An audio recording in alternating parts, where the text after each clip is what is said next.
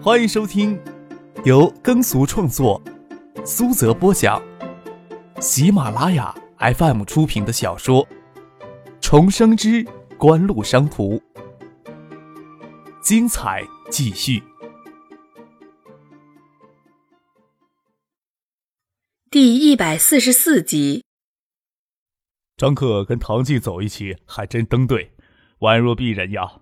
唐市长只怕不舍得将女儿便宜这小子吧？宋培明看着唐静依偎着张克走进来，笑着对唐学谦说：“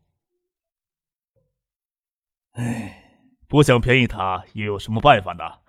张克把唐静都骄纵坏了，现在回家顶嘴，都是张克说怎么怎么的，他也不想想，好歹我这个做爸爸的将他好不容易养到十六岁。”还得接着养他到大学毕业呢。唐学谦无奈的苦笑着说话，惹得大家哄堂而笑。唐信更是当头白的不敢见人。志同兴奋的招手让他坐过去，唐静无奈，只能扭捏着坐婉晴的身边。见他嘴角有意无意的浅笑，脸烧得更红。顾显平笑着说：“真亏张克能想起来。”竟然拿唐静的生日做标额，我们都没有看新闻。老唐回家还说那个数字怎么感觉这么奇怪呢？这疯丫头一听到这数字又哭又笑的，着了魔一样，比我们送她一万件礼物都高兴。只是投标额比第二名的那家企业高了那么多，会不会太吃亏了？婉晴怎么也让张克胡来？汤学谦。顾谢平一开始只晓得张克有参与爱达电子的事情，还是等到张克将唐静的生日当成央视标王的投标额公布于世，才知道张克在爱达电子的分量是那么的重要。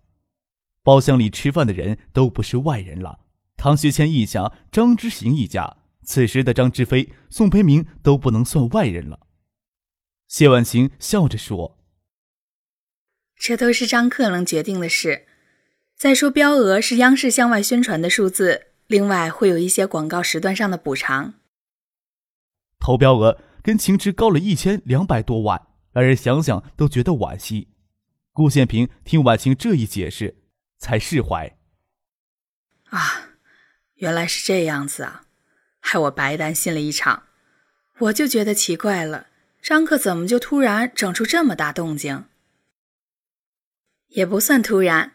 开发这个产品前后就花了半年的时间，现在就是要把这个产品一炮打响，前后托宋书记帮了很大的忙，倒是我最后才过来分这杯羹。做生意有人天生就会，就像张克，我就完全睁眼瞎。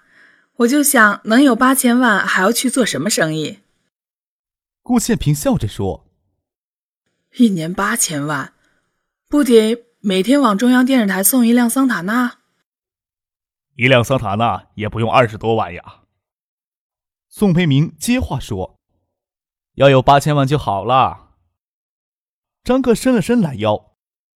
现在是想每天往中央送一台桑塔纳，开一辆奥迪出来。格真还整天担心张克就这学习成绩考不上大学怎么办？顾谢平侧头看着梁格真：“你就好好的放心吧。”大家笑着。杨戈真倒有些不好意思，在他眼里，儿子永远都是儿子。别人不断的肯定张克的能力，他永远都会担心这儿，担心那儿。他现在，他的确感到与顾建平的地位算是平等了。即使在外人的眼里，顾建平是市长夫人，她丈夫只是市政府秘书长，但是他有着年纪轻轻就出息的儿子，让顾建平也异常的羡慕。吃过晚饭，张克要去谢婉晴住的别墅里说事儿。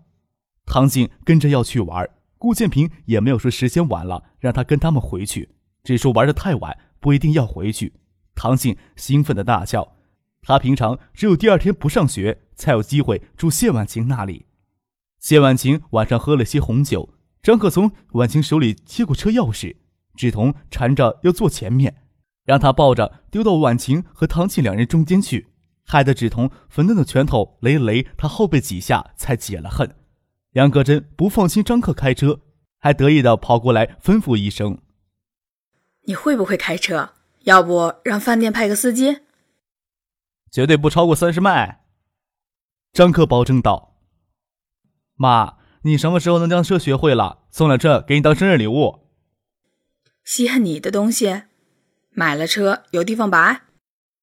杨格真瞪了他一眼，又吩咐几句，才离开了。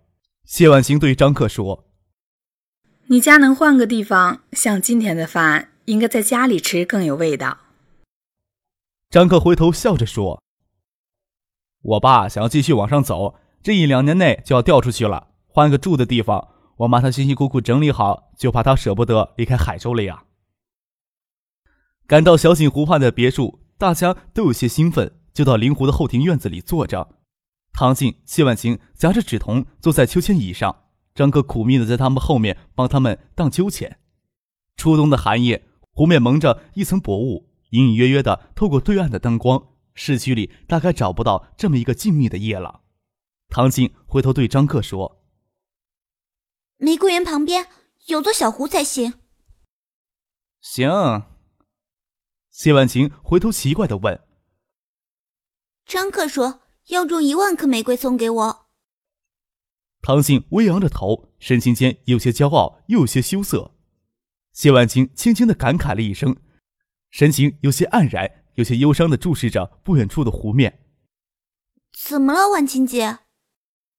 唐静不晓得哪里触动了她的忧伤，担心的问：“没什么。”谢婉清勉强的笑了笑。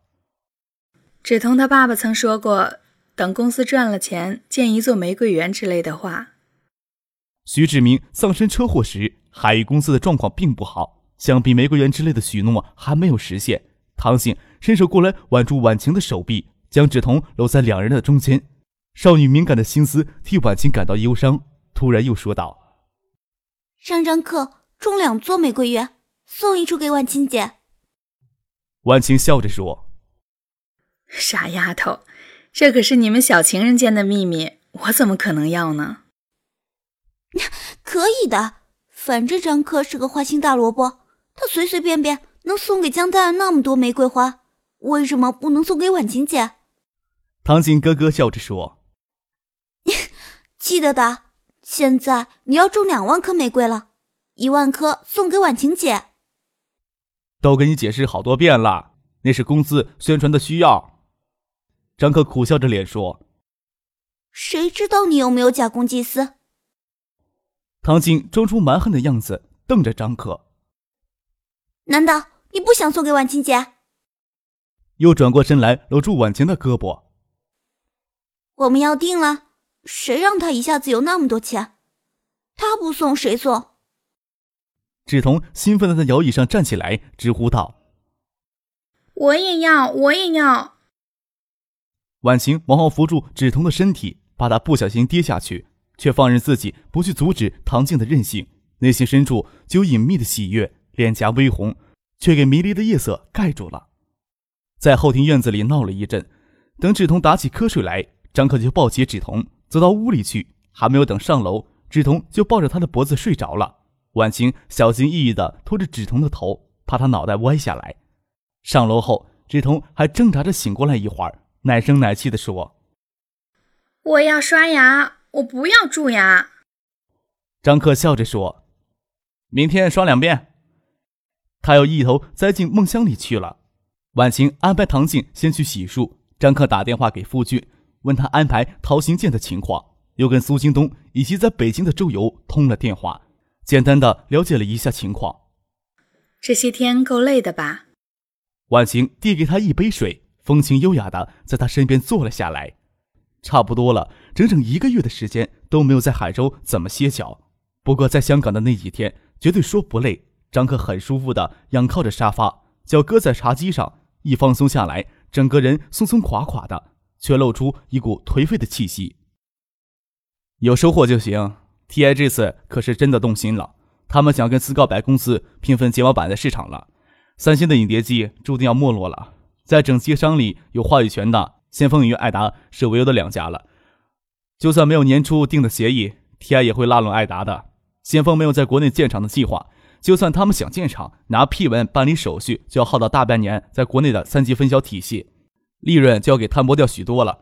先锋在广告上的投入就会很紧了。就没有太大做市场的动力了。在其他整机厂商没有追上来之前，艾达利用央视标王的影响，就能跟先锋拉开差距。看着吧，之后这段时间一定会各地的经销商纠缠死的，真是痛并快乐着呀！您正在收听的是由喜马拉雅 FM 出品的《重生之官路商途》。婉晴很欣赏张克自信满满的样子，可以给人更多依赖的感觉。看着他眉飞色舞的描述着艾达即将到来的辉煌，他嘴角含着温柔的浅笑。谁能想到艾达电子能吸引 T.I. 飞利浦这样的国外制造巨头的青睐？这一切都源于张哥天才般的构想以及近一年来的细致周密的部署。一般人绝对不会相信，仅仅是名十七岁的少年在背后轻轻拨动这一切。怎么了？啊！谢万金轻呼了一声。才发觉凝视张克太入神了，眼神闪开，不敢直视张克那深邃的灰色眼眸。进屋里，婉清就将外套脱掉，贴身穿着天蓝色的羊绒衫，敞开的领口露出纤细雪白的脖子，挺立的饱满胸部，隐隐看我的腰肢，无一不让她柔美的脸看起来更加的风情无边。婉清扭过头说道：“听你说这些，想到接下来的日子，只怕没有半点轻松。”还真是恐怖呀！艾达携央视标王的余威，招聘人手起来要比以前方便多了。我看管人事的办公桌很快就会给学判司的自荐函堆满了。做老板真不是什么技术活，定了一个方向，把班子搭起来，差不多就可以了。要是不能逍遥快活的生活，做老板又有什么意思呢？那我看你什么时候能逍遥快活？婉晴抿嘴笑着。他知道张克其实比谁都用心更用功，在他刻意装出的思维轻浮的表情下，有着少年人不应该有的沧桑成熟，这才是最能撩拨女人心的东西吧。婉晴终不敢直视他对眼前这个少年的情感，这种情感是那样的离经叛道，似乎露出来见到一点光就会灰飞烟灭，就是偶尔夜深人静的时候浮出脑海，谢婉晴都不堪面对。想起西城饭店停车场见的一幕。从张克身上传来的气息更加灼人心，整颗心都懒洋洋的。谢婉清站起来，要离张克的身体远一些，找了个借口下楼去了。婉清姐，浴巾浸湿了，有没有干浴巾？唐静在主浴室的洗浴间里洗澡，她将磨砂玻璃打开一条缝，朝外面喊。张克走到阳台的收纳箱里，翻出一块大浴巾，走到卧室，洗浴间与卧室之间隔了一道半透明的磨砂玻璃。磨砂玻璃上蒙着的水汽不算多，唐锦隐隐动人的身躯，淡淡的影子映在磨砂玻璃上。出于礼貌，张可还没有走进过婉晴的卧室过，没有想到里面的洗浴间这么香艳。这都是顾建平装修好，想跟唐学谦享受的。张可微微一笑，拿着浴巾走了过去。哎，你怎么进来了？唐静隔着半透明的磨砂玻璃认出张克的身影，双手掩胸尖叫起来。蒙着水汽、半透明的磨砂玻璃，本打到马赛克的效果，隐隐约约的看到唐静动人的少女身躯，其实一点都看不真切，只是心理上很感觉诱人。张可笑着说：“你叫什么呀？小心我让人当色狼给打了。浴巾你还要不要了？”你本来就是色狼，你闭上眼睛，将浴巾给我拿过来。”唐静恶凶凶的说：“你要是敢偷看。”我就将你眼珠子挖掉！你舍得呀？怎么不舍得？还省得你眼珠子往其他女孩子身上乱瞄。唐静娇笑了一下，还小的张克看不清楚，将磨砂玻璃拉开一条缝，却见张克根本没有闭上眼睛，又尖叫了一声：“ 你怎么不闭上眼睛？”迅速将玻璃门合上。我想看你舍不舍得将我的眼珠子给我挖掉呀？张克打开玻璃门，将雨欣递进去。唐静心间悬到嗓子眼儿，身子紧贴着玻璃门，就怕张克探头进来，却没有想到身体贴在玻璃上，将其模糊效应的水汽探掉，露出一对白鸽似的嫩白小乳来，清晰无比的映在磨砂玻璃上。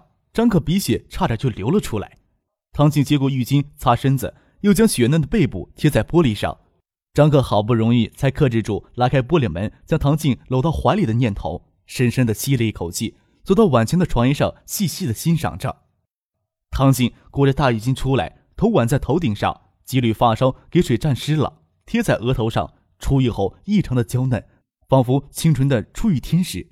粉嫩的脸红扑扑的，眼眸子干净无瑕，如水晶剔透。他看着张克色眯眯的模样，娇笑着说：“玻璃门有水汽，你还在房间里偷看，能看到什么？”你说我能看到什么呀？张可朝洗浴间那扇磨砂玻璃努努嘴，蒙着水汽的磨砂玻璃上面有两个半透明的小圆，下面有两个半透明的大圆。唐静都能想象到胸口、臀部贴上面的情景。你这个色狼！不依不饶的朝张克扑了过来，脸上布满羞意。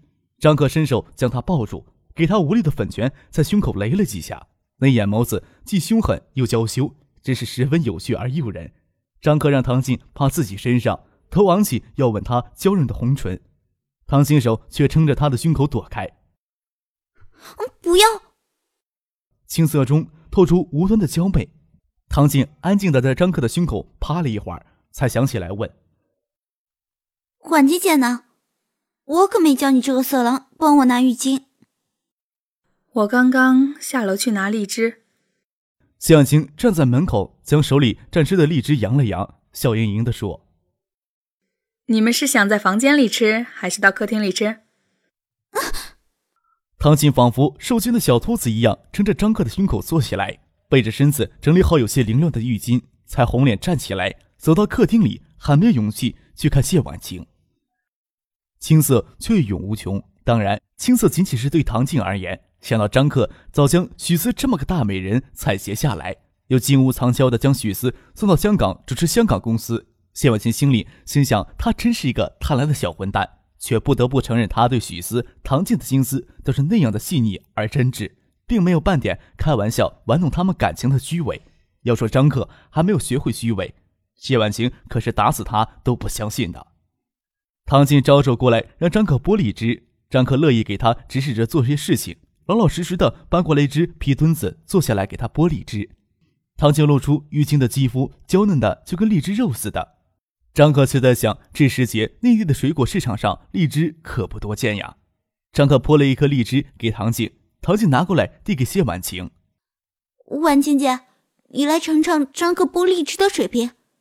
他的水平要是好，这串荔枝都让他给剥了。